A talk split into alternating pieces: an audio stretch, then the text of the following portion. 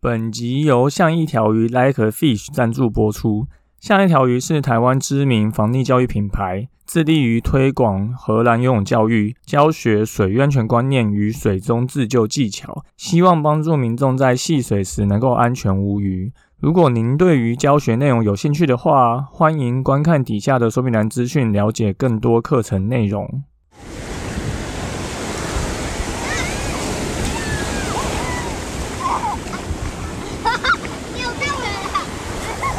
现在时间下午五点钟，海水浴场关闭，请尽速从水里上来，谢谢。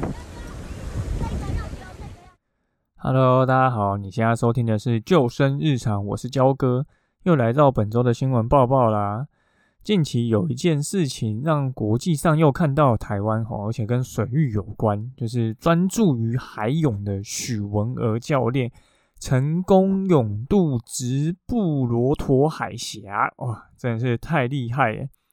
根据文儿教练的描述啊，这个过程中虽然有一些状况，但最后还是完成了这个挑战。总长有十八公里，而且游了六个小时，哇，非常的厉害哦！根本就是从欧洲游到了非洲，也成为台湾第一位勇渡直布罗陀海峡的女性哈。那我们之后会来采访这个文儿教练，所以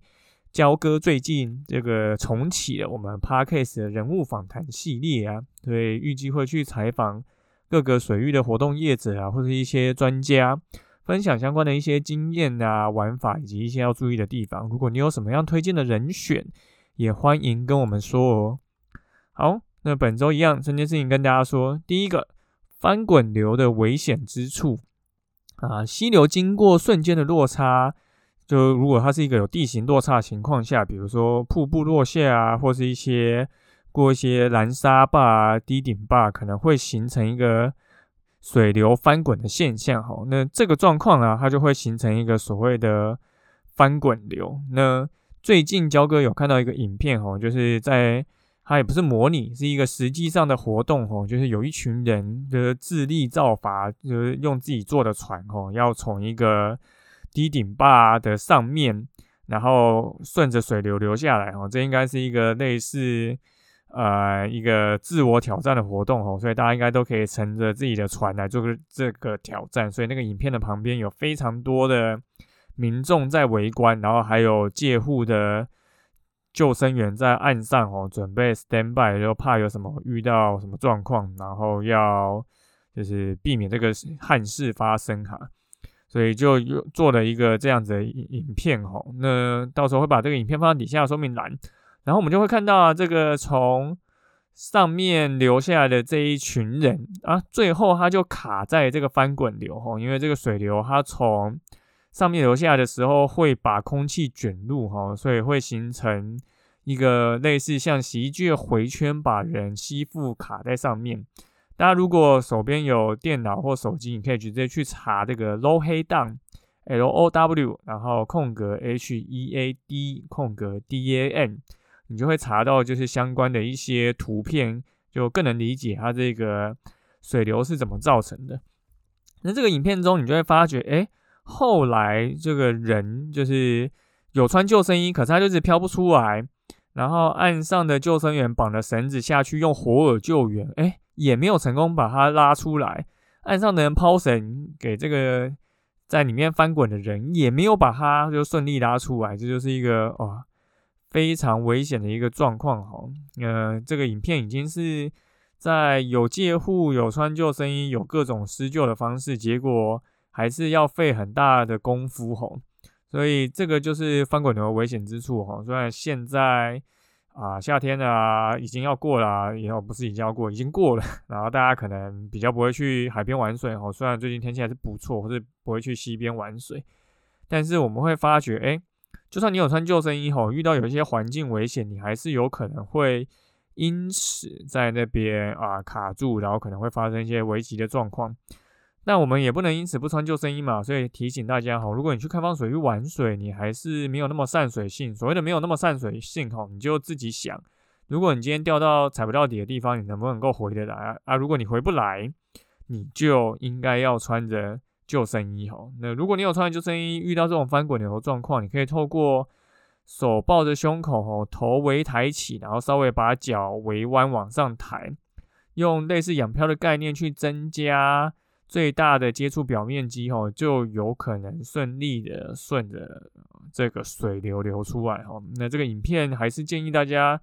可以去底下的资讯栏看一下哈，因为你以后还是有可能会遇到类似的状况。好，第二个新闻是 SUP 玩家碧潭勇救落水游客。这个是发生在十月十九号上午，哦，有一群玩家到碧潭去玩立式划桨，也就是 SUP，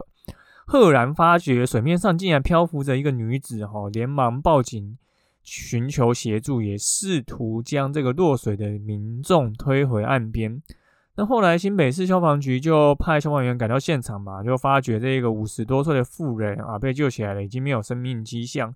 后来对他实施了 CPR，实施了 CPR 以后送到医院急救，那目前已经恢复了呼吸心跳哈。那焦哥之前就有提过很多次啊，像 SUP 的玩家其实会有穿着救生衣的，而且是在一块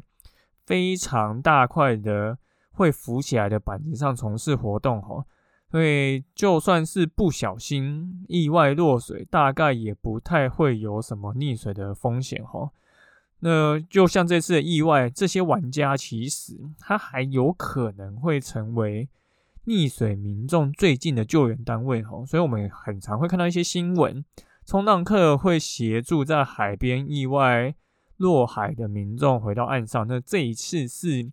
在河边啊，SUP 的玩家成功救助了民众，但很可惜的是啊，现在水域政策其实对很多这种有油气载具的玩家是非常不友善的，就像独木舟啊，或是 SUP，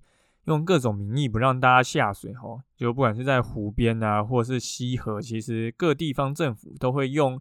发展观光条例啊这个法条去解读哈，让大家。没有办法下水，而你下水就是要罚钱。那当然，地方政府可能是因为不想要，因为啊这些下水可能会潜在有一些风险嘛，可能会造成一些事故发生，所以就把这些溪啊、海啊、湖的这些地方给封闭。那这当然非常可惜啊，因为你看这一次的活动，就不是这一次的活动，这一次意外就让萨普玩家非常顺利的成功救助民众哦，不然你等消防队来，其实。这个时间真的不是能够，呃，赶得上去救民众的哦。所以你说，如果是发生在西边意外，为什么意呃溺水几率或者是死亡几率那么高呢？就是因为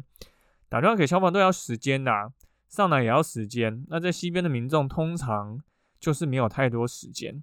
所以如果现场你开放这些溪河湖，让大家去玩 SUP 或独木舟的话，其实是能够。帮助更多民众更安全，因为这些落水的民众，他可能都不是去玩水，他只是去观光啊、散步啊，只是不小心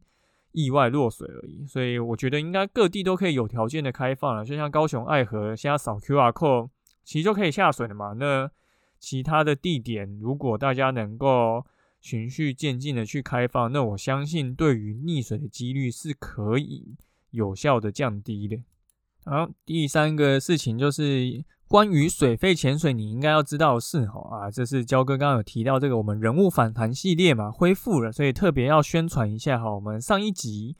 有录了一起关于水肺潜水，你应该要知道的是，我们访谈的也是焦哥的好朋友啊，也是水域的前辈，台湾潜水的执行长齐恩，来跟大家分享很多关于水肺潜水会有的疑问哈，因为其实最近有几起。关于潜水的意外哦，然后也有一些水费的意外，现在有判决出炉了。那有些教练因此被判刑，那有些教练他是诶无罪的。那因为这几年其实水费活动非常夯啦，那很多人其实不是那么善水性哦，因为嗯水费潜水有装备嘛，有教练有潜伴，所以就让这些不善水性的民众也有机会去亲近海洋。那这当然是一件好事啊，可是，在过程中我们到底要？如何确保自己的安全呢？比如说，影响水肺活动的环境安全因素会有哪些？那你应该要怎么去挑一个好的潜店跟好的教练呢？那有些人现在可能会去出国潜水啊，出国玩，因为现在可能疫情趋缓了嘛。那你出国玩、出国潜水，你有什么要注意的地方？又或者是你想要投入这一行，你想要成为一个游泳泳不是游泳教练，你想要成为一个潜水教练，那你的收入大概会在哪一个范围呢？那你要怎么成为一位潜水教练呢？那其实还有出了一本书，叫做《蓝色学院》。白金潜水总监的海人养成计划里面也有分享要如何成为一位水肺教练哈，而且更重要的是如何成为一位好教练。所以里面其实这一次分享的非常多内容，不管是书里面有的还是书里面没有的，那都非常推荐大家一定要去听我们上一集的人物访谈哈，而且我们之后还会有更多的人物采访，所以大家如果有兴趣的话，就可以先去听这一集关于水肺潜水专业的特辑哦。好，那本周就是三三件事情跟大家说。第一个，就是翻滚流是有一定的危险性的啊。那如果大家去开放水域玩水，最好还是要穿着救生衣哈。那如果遇到翻滚流这种状况，最好是要人为往后躺，稍微把你的脚。弯曲抬起来，呃，用仰漂的概念去增加你最大接触水的面积，这样比较有可能会随着水流飘出来哈。第二个就是萨普玩家这一次很幸运的救到这个落水的游客哈，可是其他地方如果你是一个没有开放的地点，说不定没有萨普跟独木舟玩家，那这些溺水意外也不一定能够获救哈。所以希望各地方政府哈可以去。多多开放各地比较平静的水域，让各地的玩家可以有条件的去申请哦，因为这其实是能够有助于我们观光发展，也能够降低溺水几率的好方法。最后呢，我们开始了我们人物特辑的采访哦，这一集是关于水肺潜水，就是我们的上一集人物采访。那大家如果有兴趣的话，里面会学到很多关于水肺潜水。不管你是要参与还是你要成为一个教练，需要相关的知识哦。那如果你有兴趣的话，都可以去收听我们上一集的人物采访。好，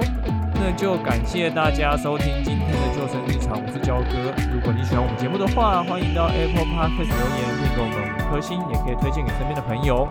如果你有 IG 账号，也可以跟我们说你想要听什么样的主题，我们就下次再见喽，拜拜。